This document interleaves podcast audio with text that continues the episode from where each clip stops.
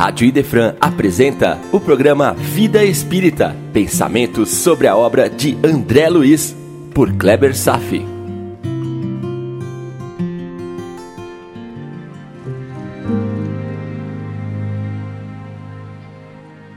Olá, amigos, tudo bem? Esse é o capítulo no qual um dos pacientes das câmaras de retificação, o Francisco, sofre por uma visão ilusória de seu próprio cadáver. Bem no início, André Luiz recebe uma ligação pelo aparelho de comunicação urbana. Muito engraçado como ele se referiu ao telefone. Aparelho de comunicação urbana. O telefone já era bem conhecido nessa época onde foi escrito o livro. Sua invenção por Graham Bell foi marcada no dia 10 de março de 1876 quando as primeiras palavras transmitidas foram: Senhor Watson, venha cá. Preciso falar com o senhor. Ok. É claro que existe o telefone na espiritualidade. Ficou óbvio. E a ligação de Dona Laura era pedindo satisfação de André Luiz, que ficou tão envolvido no trabalho que esqueceu de avisar. São coisas que acontecem por lá também. Mas depois de esclarecida a situação, Dona Laura novamente transmite a seguinte mensagem de cunho doutrinário. Abre aspas. Apaixone-se pelo trabalho. Embriague-se de serviço útil. Fecha aspas. E nós, aqui, amigos do Vida Espírita, estamos nos acostumando cada vez mais com este conceito. Ainda bem. Porém, o capítulo importa pelo tema da doença mental de Francisco. Ele foi tomado por verdadeiro terror diante uma visão delirante que, na verdade, era o seu próprio fantasma. A visão de seu cadáver em decomposição. Infelizmente, essa situação é bastante frequente são os pesados apegos com a matéria, os laços com o corpo e as ilusões de apenas se viver aqui e agora, como se não houvesse o amanhã. Esclarecendo Renato Russo, é preciso amar as pessoas como se não houvesse amanhã, na verdade, são belas palavras de Paulo de Tarso, convertida na música da Legião Urbana é a convocação para nos espiritualizarmos o quanto antes, como se não houvesse amanhã. Renato Russo complementa a frase com abre aspas. Mas se você parar para pensar, na verdade não há, fecha aspas. Sério mesmo? Meu querido Renato Russo, não existe o futuro? Acho até mesmo que você já está experimentando esse futuro. Se morrermos, só haverá o nada? É isso? O futuro não pode ser programado? Tudo terá um destino fatal e imutável? Cuidado, meus amigos, cuidado. Pois essa ideia poderá incitar a uma vida que deva ser intensamente vivida aqui e agora, a qualquer custo. Pois no futuro só restará o nada. Essa visão é muito pessimista. Vejam então com Francisco as consequências de se vincular tão fortemente ao corpo e à vida material. Amigos, se é preciso amar as pessoas como se não houvesse um amanhã, de fato, temos que praticar essa virtude, justamente porque existe um amanhã e que se chama consequências de nossas ações elas virão e estamos aprendendo muito bem isso. Francisco mostra as consequências funestas que vivencia. André Luiz está nos contando a história dele. Sim, todos nós teremos um amanhã. É claro que a música da Legião Urbana é linda e Renato Russo, que esteja bem nos céus, foi um dos maiores poetas da nossa geração, sem dúvida. mas era uma pessoa materialista. Aliás, acho que não é mais. Mas Francisco estava lá, gritando e sofrendo. E sabem quem mais faz isso? Os pacientes psiquiátricos de manicômios. Cabe aqui pensar. Esses pacientes psiquiátricos, psicóticos, esquizofrênicos realmente são doentes do cérebro? Tratáveis com medicamentos? Será que o que eles estão enxergando são ilusões, delírios? Ou talvez alguns deles realmente estejam vendo o que se passa na espiritualidade? Ou talvez alguns estejam vendo imagens mentais emitidas por seus obsessores espirituais. Nesse sentido, a medicina ainda está muito, muito longe de emitir os verdadeiros diagnósticos.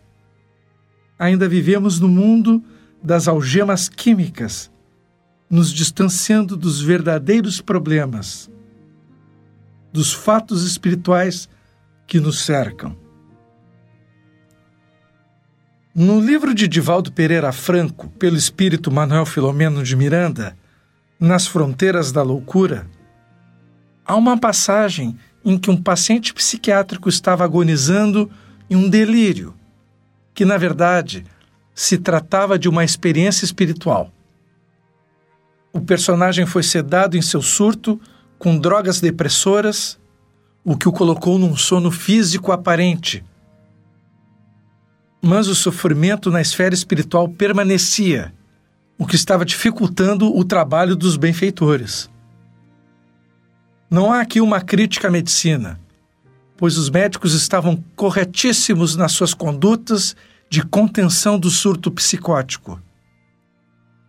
Apenas ressalvo que haverá ainda um longo caminho de evolução para o conhecimento da medicina espiritual que ainda permanece mais vinculada à matéria, buscando soluções químicas aos profundos problemas espirituais. E vamos em frente. A enfermeira Narcisa nos apresenta uma bela figura de linguagem definindo a causa do problema de Francisco, ao mesmo tempo que a solução. Diz ela a Francisco, abre aspas, Faça de conta que sua mente é uma esponja embebida em vinagre. É necessário expelir toda substância azeda. Fecha aspas.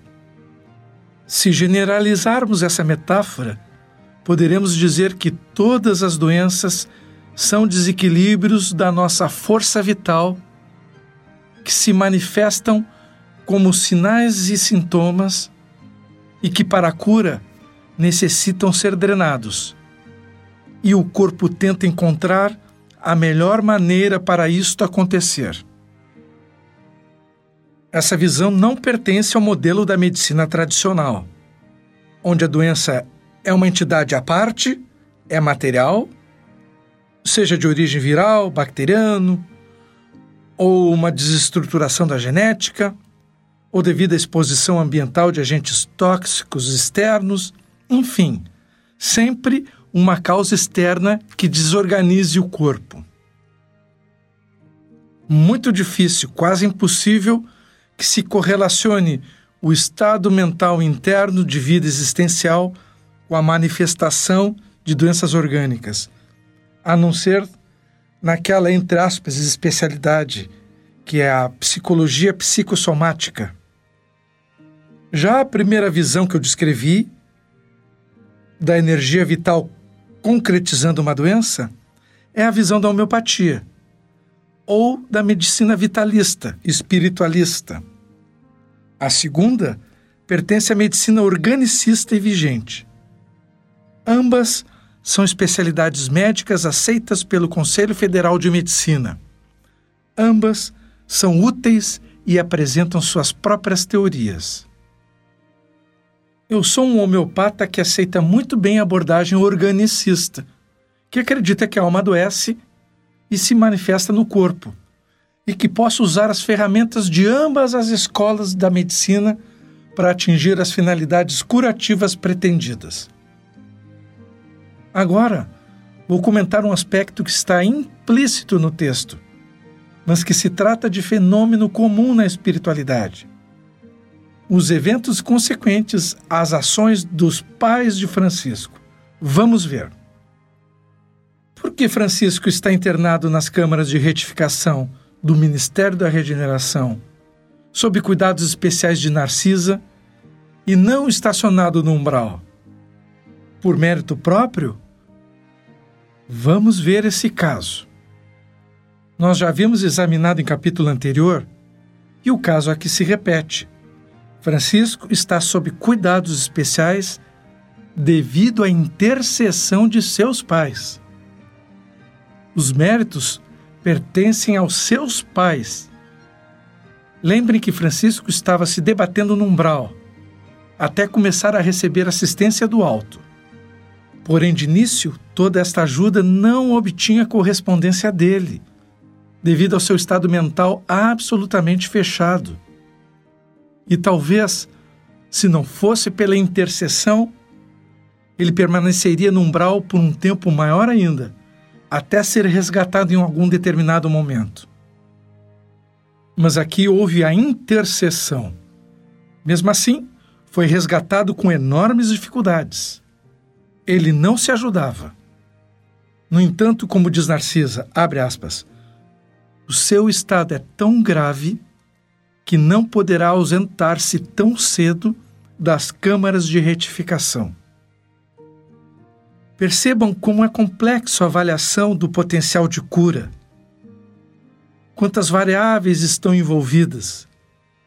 O estágio evolutivo da doença, a profundidade da doença, a influência do materialismo, a rede de amigos com créditos intercessórios e por aí vai. André Luiz foi perspicaz ao observar o pai de Francisco. Tratava-se de um ser muito superior à condição humana. Por isso, acumulava créditos para resgatar seu filho. Porém, a cena foi comovedora quando ele pediu que André lhe perdoasse o gesto humano, ajoelhando-se diante do filho. Tomou-lhe as mãos, ansioso, como se estivesse a transmitir vigorosos fluidos vitais, e beijou-lhe a face, chorando muito. Note que o filho não dava sinais de que estava consciente do que lhe acontecia.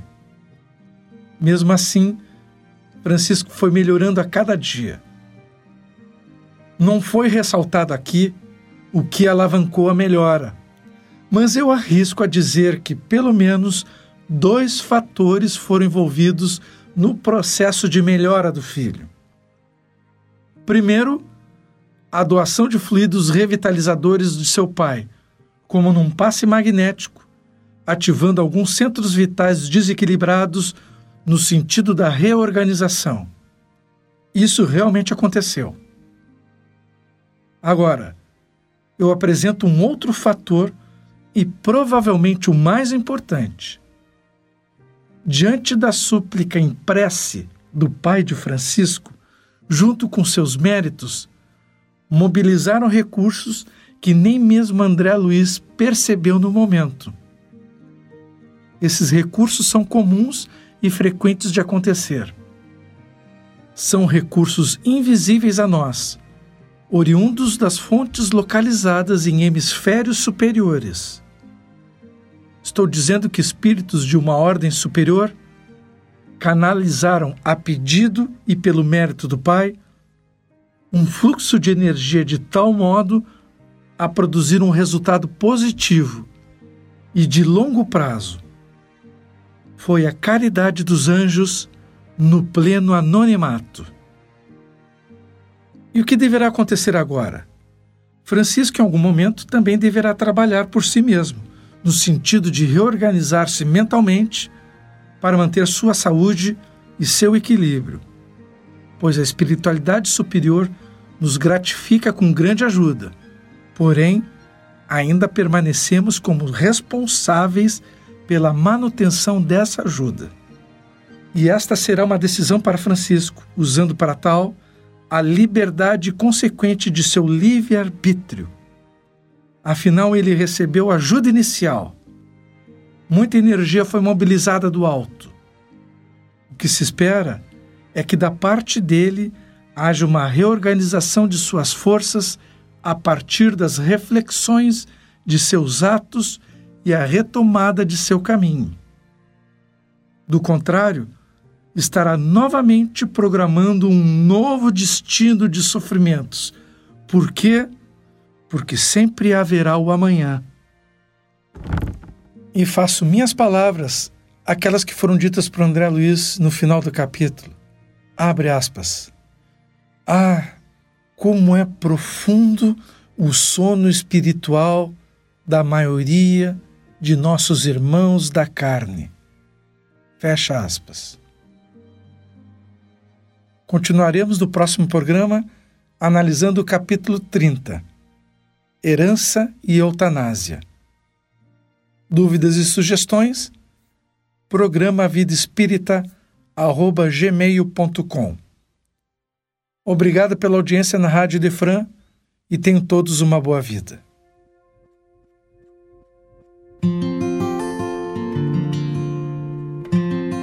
A Rádio Idefran apresentou o programa Vida Espírita, por Kleber Safi. Todas as terças e quintas, às nove da manhã. Programa Vida Espírita